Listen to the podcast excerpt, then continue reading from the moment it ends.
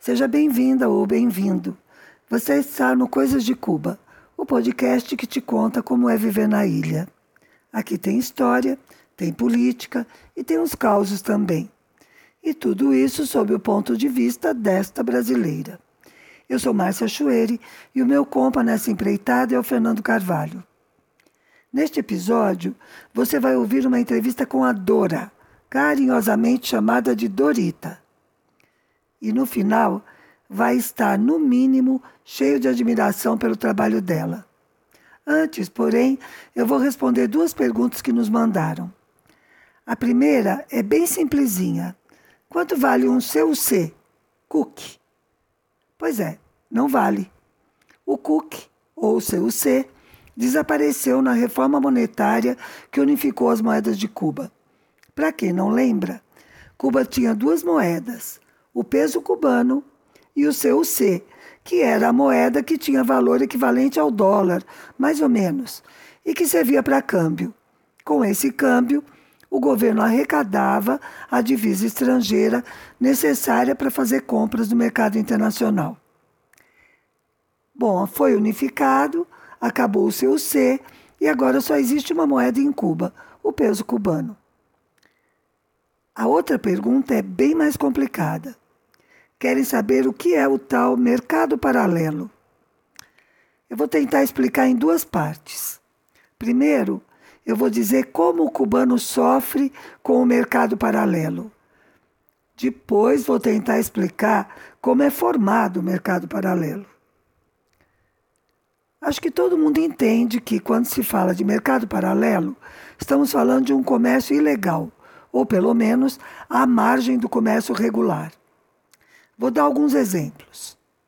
Em frente ao apartamento em que eu vivia, morava uma moça muito simpática que vinha até a frente do edifício e gritava: Madrina! Ela chamava todas as clientes dela de madrinha.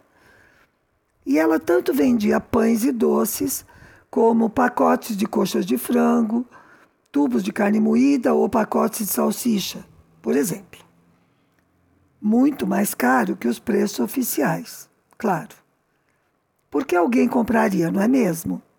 Simples, porque não se encontrava para comprar onde deveriam estar, ou seja, nas padarias e supermercados. Havia uma mulher que vinha de outra província próxima de Havana e vendia produtos realmente raros, como camarões ou carne de vaca. Ela batia na nossa porta, gritava pela janela, porque a nossa janela dava para o corredor interno né, do edifício, e dizia o nome dela, a gente sabia quem era, e aí a gente perguntava o que, que ela trazia. Havia um outro também, de outra província, que era dono de uma pequena propriedade rural.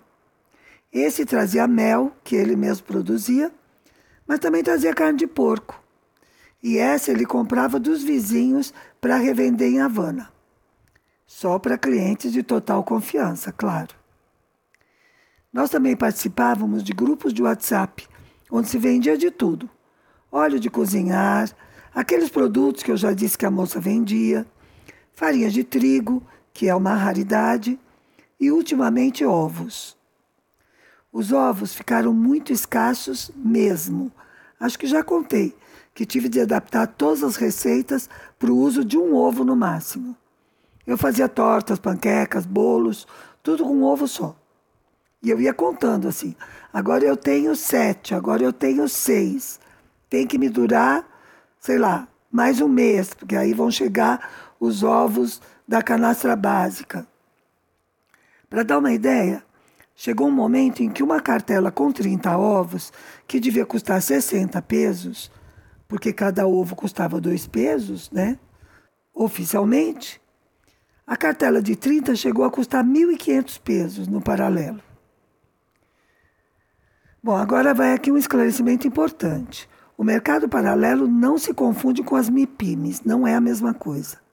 As MIPIMES são as micro, pequenas e médias empresas. Elas são legais, elas pagam impostos e estão obrigadas a explicar a formação de preço dos seus produtos. Então, por exemplo, pequenas padarias privadas. Era de uma dessas que vinham os pães e doces que minha vizinha vendia. No caso dos pães e doces, um pouco mais caro que na MIPIME, mas valia a pena, porque assim nós não tínhamos de sair para procurar qual pequena padaria tinha pão para vender naquele momento. Poupava tempo, mas mais exatamente. Os tais outros produtos, como frango, carne moída, salsicha, ovo, farinha, eram outra história. São, né? Esses eram realmente e são realmente do mercado paralelo. Bom, então agora vamos ao nó da questão, ou como se diz na ilha, vamos ao poio do arroz com poio, ao frango do arroz com frango, ao que interessa. Como se forma esse tal mercado paralelo? Acho que dá para imaginar, né? São produtos desviados. Bom, falando sem eufemismo, são produtos roubados dos mercados estatais. Até onde dá para perceber, deve haver quadrilhas que incluem funcionários das redes de supermercados e os revendedores. Às vezes dá para desconfiar que não, não foi desviado do supermercado, mas talvez já tenha sido desviado no momento em que saiu do barco, né, do navio, no porto. A gente desconfia, a gente vai vendo indícios. E não reprimem essa ilegalidade? Bom, esse problema não é novo, nem é específico de Cuba. Todo lugar que sofre uma situação de escassez passa por algo semelhante. Aconteceu na Alemanha do pós-guerra, aconteceu agora mesmo no litoral norte de São Paulo, onde venderam água potável a pés de ouro, porque não tinha. No caso de Cuba, a origem da escassez, como sabemos, é o bloqueio norte-americano contra Cuba. Então é uma situação que se mantém né, ao longo do tempo. Então dá tempo de formar quadrilha, enfim. Em outros momentos da história recente da ilha, já tentaram acabar com o mercado paralelo. Mas a consequência, se houver uma repressão muito forte, é que então os produtos desaparecem. É uma equação bem difícil de resolver. O governo procura desbaratar as quadrilhas, mas não pode ser a ponto de deixar a população sem opções. Enfim, eu espero ter respondido a pergunta. Não é um assunto bacana, não é divertido. E chega de conversa pesada, tá? Agora eu vou abrir o nosso espaço para a Dora contar tudo sobre o Rincão Brasil-Cuba. A Dora é uma referência para os brasileiros que amam e apoiam Cuba. Mas eu vou deixar que ela mesma conte quem ela é e conte essa história bonita do Rincão Brasil-Cuba. Eu tenho certeza de que você também vai se apaixonar pela nossa Dorita. Sou Maria Auxiliadora César, me chamo de Dora ou Dorita, sou professora aposentada da UNB e dou algumas aulas também lá na UNB como professora voluntária no curso que o NESCUBA, o Núcleo de Estudos Cubanos, do qual sou fundadora, ministra né, desde 2007 e se chama Processo Sócio-Histórico Cubano e Contexto Atual. Aqui em Cuba faço uma pesquisa sobre o programa Mais Médicos Sou residente temporária junto ao Instituto de História de Cuba e coordeno um projeto que se chama Rincão do Brasil em Cuba, Memorial Hélio Dutra, do qual falaremos a seguir.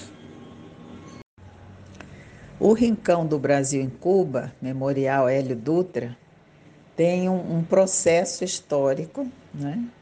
Para sua criação efetiva agora, há 12 anos atrás, que começa com a chegada de Hélio Dutra aqui em Cuba, né, em Havana. Ele chegou em 1945 e, após a ditadura militar, recebeu muitos exilados brasileiros e era uma pessoa que é até hoje é referente da solidariedade entre os dois países. E ele tinha um sonho, né? logo depois que termina a ditadura militar no Brasil, em 1964, começaram a surgir também. Já, já havia, aliás, já existiam algumas casas aqui, a Casa do México. Geralmente elas estão situadas em Havana Velha. E ele gost... queria muito, sonhava mesmo, em ter uma casa Brasil-Cuba aqui em Havana. Mas a questão é que vários projetos foram encaminhados, a questão dos recursos também dificultou um pouco né, a, a, a casa, porque em Havana Velha eram doadas algumas casas que estavam num estado não muito bom e o, o país deveria investir para é, re, restaurar né, essas casas para fundar a casa do seu país, né? Mas isso não era possível porque foram intentos, mas o financiamento não saía. Então, em 2008, 2009, começaram a surgir algumas ideias de ver algum espaço e um amigo cubano é, indicou um bairro aqui, bairro Príncipe, que é perto da Universidade de Havana e que tem um centro comunitário, hoje chamado Praça Cultural Comunitária. Então, nesse espaço havia também alguns projetos né, de outros países, inclusive nessa época, né, em 2008, 2009, havia um projeto de alguns alemães. Mas nunca pensava em construir algo e nós fizemos a proposta de construir uma sala intermediária, que o centro tem um pé direito bem alto, né? Uma sala intermediária e começamos já em 2008 a fazer essas gestões, ver algumas pessoas que pudessem contribuir para esse início. Né? Aqui nós não vamos falar nomes, porque nós temos muitos cubanos e brasileiros que emprestaram né, o seu trabalho voluntário também, que aportaram né, algum dinheiro para comprar material e começamos a construir esse piso intermediário nesse espaço da Praça Cultural Comunitária. Também devo dizer que esse projeto, né, esse sonho, melhor dizendo, é, foi compartilhado né, e desejado também por muitos amigos do Brasil. Aqueles que conheciam Hélio Dutra né, e o movimento de solidariedade brasileiro. Então a gente fazia um pouco essa ponte né, com o movimento, que eu sou também parte dele, para conseguir né, recursos para poder erguer essa sala. Né, o que foi feito né, com bastante sacrifício, mas em 2010 nós já é, fizemos como uma pré-inauguração e já tínhamos também diferentes amigos em vários centros, né? É, daqui de, de Cuba, do Instituto de História de Cuba também, amigos do Comitê Central do Partido, né? E, e outros amigos de outras instituições, e aí e amigos do bairro também, né? E fizemos uma pré-inauguração, do qual também fizeram parte alguns brasileiros que estavam por aqui. Então, desde 2010 até hoje, nós temos feito ampliar Bom, então passados esses 13 anos, né, de fundação do Rincão, nós ampliamos a sala, hoje está bem mais confortável, né, bonita, é, daquela sala da, da dia da pré-inauguração, como eu disse, né, em 2010. E nela desenvolvemos diferentes atividades, né. O, o Rincão é, é auspiciado né, pelo ICAP, Instituto Cubano de Amizade com os Povos. Né? Ele é vinculado a um programa ao Núcleo de Estudos Cubanos, Unescuba, do Centro de Estudos Avançados Multidisciplinares da Universidade de Brasília, como um vínculo institucional, né? E é, tem, recebe o apoio do movimento brasileiro de solidariedade com Cuba, assim, de amigos e amigas, como eu já disse, é, do Brasil, né? E de Cuba também. Então, ele incorpora esse memorial, Hélio Dutra, como importante referente, como eu disse, da solidariedade brasileira até aqui. O objetivo né, do Rincão, ele foi se ampliando. Né? Antes era um pouco menor, depois foi ampliando, ampliando, e hoje em dia é fortalecer os laços de amizade e solidariedade entre Brasil e Cuba através de atividades socioculturais que refletem as raízes de ambos países, assim como por meio de intercâmbios culturais e científicos com a participação da comunidade. Então, para isso, realizamos os intercâmbios científicos, culturais, os cursos de superação, né? as conferências, né? pretendemos agora iniciar a apresentação de livros também de brasileiros. Estamos pouco a pouco ampliando as atividades, né? E fazemos programações artísticas e culturais, apoiamos um grupo de capoeira, recebemos brigadas de solidariedade, né? E comemoramos as datas também, né, históricas e emblemáticas de Cuba e do, e do Brasil. Temos um, um acervo bibliográfico, né? Contamos já com móveis, que foi um sacrifício muito grande no início de fazer alguma mesinha e tal, com a dificuldade né, de conseguir madeira. Então, é, hoje nós temos uma, uma boa, um bom número de móveis, de mesas, de arquivos no Rincão. Foram doados, inclusive, pela Embaixada do Brasil aqui em Cuba, né? E esses intercâmbios também se ampliam e se solidificam em diferentes áreas. Né? Nós temos intercâmbios com o Núcleo de Estudos Amazônicos também da Universidade de Brasília, né? e muitas pessoas que nos visitam, amigos de Hélio e amigos de Cuba. Eu esqueci de falar que nós temos intercâmbios com a Universidade de Santa Clara, e muitas articulações com outros organismos aqui de Cuba. Nós tivemos uma apresentação também há uns anos atrás de um DVD multimídia que foi feito pelo pessoal do Rio Grande do Norte, que é uma coleção Memórias de Nossa América. Né? Os cursos de português, esse último curso foi um sucesso, estamos ampliando, inclusive agora com conversas a partir do curso que foi ministrado por Márcia Choeri. E nós damos a, apoio né, a essas atividades que acontecem também na Praça Cultural Comunitária. E estamos programando também para este ano ainda algumas atividades teatrais com cenas que incorporam temáticas da contemporaneidade, como resgate de valores, as problemáticas do bullying, do machismo, para inclusive com grupos de adolescentes, né? E também algumas oficinas com grupos de, de crianças, né? Por um grupo de teatro branco e negro, que são amigos nossos do projeto também.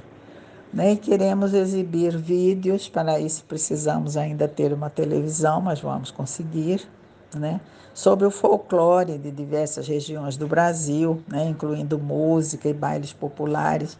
Isso é muito interessante né, para essa, essas festas brasileiras folclóricas chegarem até aqui, porque Cuba é um país que gosta muito do Brasil. Atualmente há intercâmbios também com o Centro de Estudos Martianos e com o Centro Memorial Martin Luther King, né? que é um, um centro interessante de trabalhos comunitários e nós estamos nos agregando a eles num trabalho sobre a intersecção dos pensamentos libertários de José Martí e Paulo Freire. O Rincão está preparando uma biblioteca. Já temos trezentos e poucos livros, né? inclusive tem um acervo bibliográfico que pertenceu a Hélio Dutra, e temos um acervo agora de mais 300 livros em português, porque esperamos que vá ao longo do tempo né, crescendo esses grupos que estudam português e podem fazer suas pesquisas também na nossa biblioteca.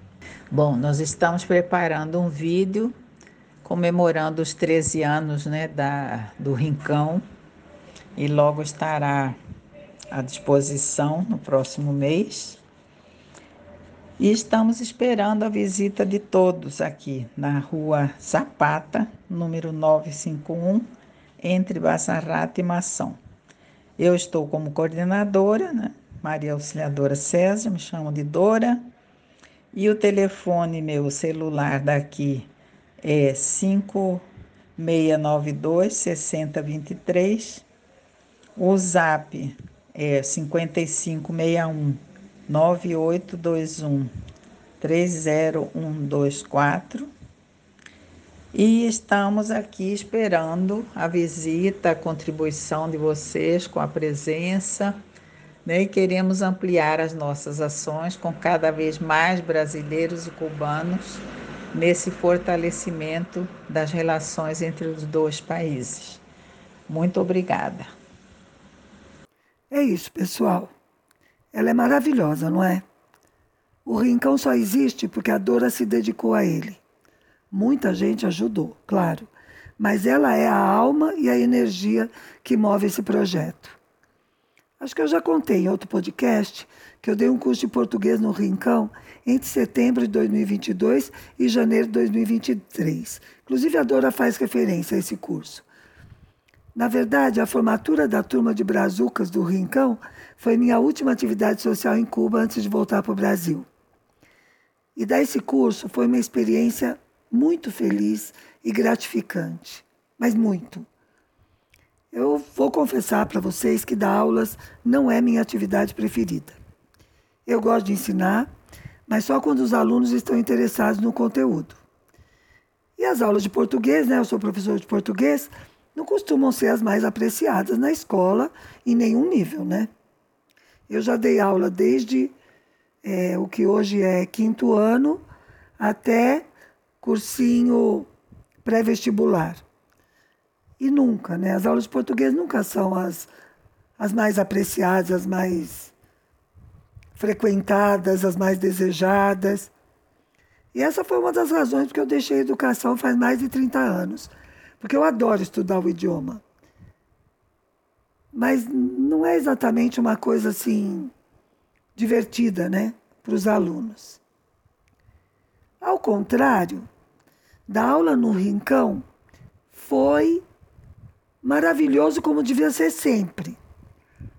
O grupo era pequeno, teve de enfrentar vários obstáculos, inclusive um ciclone que nos obrigou a suspender as aulas por três semanas, mas ó, ficou firme e coeso até o final. A gente conseguiu estabelecer uma relação de muito carinho, respeito, colaboração entre elas e delas comigo, assim, foi realmente sensacional. Eu fiz um grupo de amigas ali que eu tenho certeza que vai continuar. E tudo isso só foi possível porque o Rincão existe e abriu espaço para essa nossa atividade. Bom, eu queria contar um pouco mais sobre o choque cultural que está sendo regressar ao Brasil. Mas isso vai ter de ficar para o próximo. E no próximo vai ter uma outra entrevista que você vai amar, com uma cubana. Muito especial, muito especial. Não perca. Bom, não se esqueça de se inscrever, curtir e divulgar o nosso canal. E em homenagem ao Rincão, eu vou deixar um vídeo dos Novos Baianos cantando Isto Aqui o que é, do Ari Barroso. Então, até o próximo, que eu já disse, já antecipei que vou trazer uma entrevista sensacional. E vamos ter cada vez mais novidades. Vamos criar novos formatos, vamos poder colocar vídeos. Vocês vão ver que vai ter bastante novidade, tá bom? Até lá!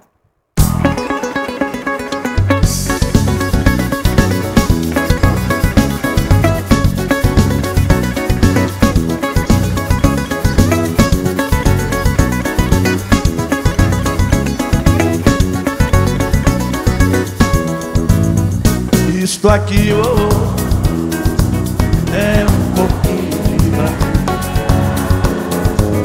Desse Brasil que canta e é feliz Feliz, feliz. É também um pouco de uma raça Que não tem medo de fumaça. Ai, ai, e não se entrega isto aqui, isto aqui, oh, oh, diz aí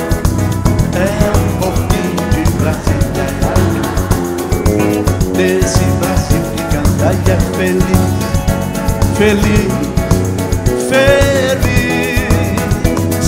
É também um pouco de uma raça Que não tem medo de fumaça Ai, ai, e não. Olha o jeito nas cadeiras que ela sabe dar só o remeleixo que ela sabe dar. Olha o jeito nas cadeiras que ela sabe dar. Olha só o remeleixo que ela sabe dar. Morena boa que me faz penar. Põe a sandália de prata e vem pro samba, samba. Morena boa que me faz penar. Põe a sandália de prata e vem pro samba, samba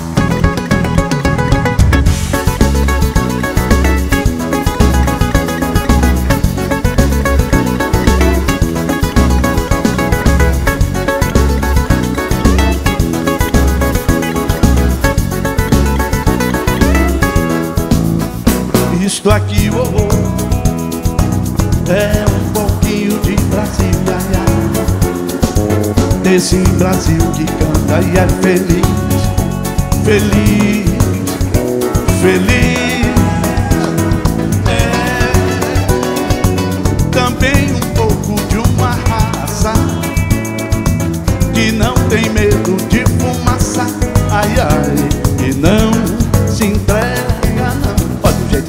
cadeiras que ela sabe dar. Olha só o reverente que ela sabe dar. Olha o jeito nas cadeiras que ela sabe dar. Olha só o reverente que ela sabe dar. Morena boa que me faz penar. Põe a sandália de prata e vem pro samba, samba. Morena boa que me faz penar. Põe a sandália de prata e vem pro samba, samba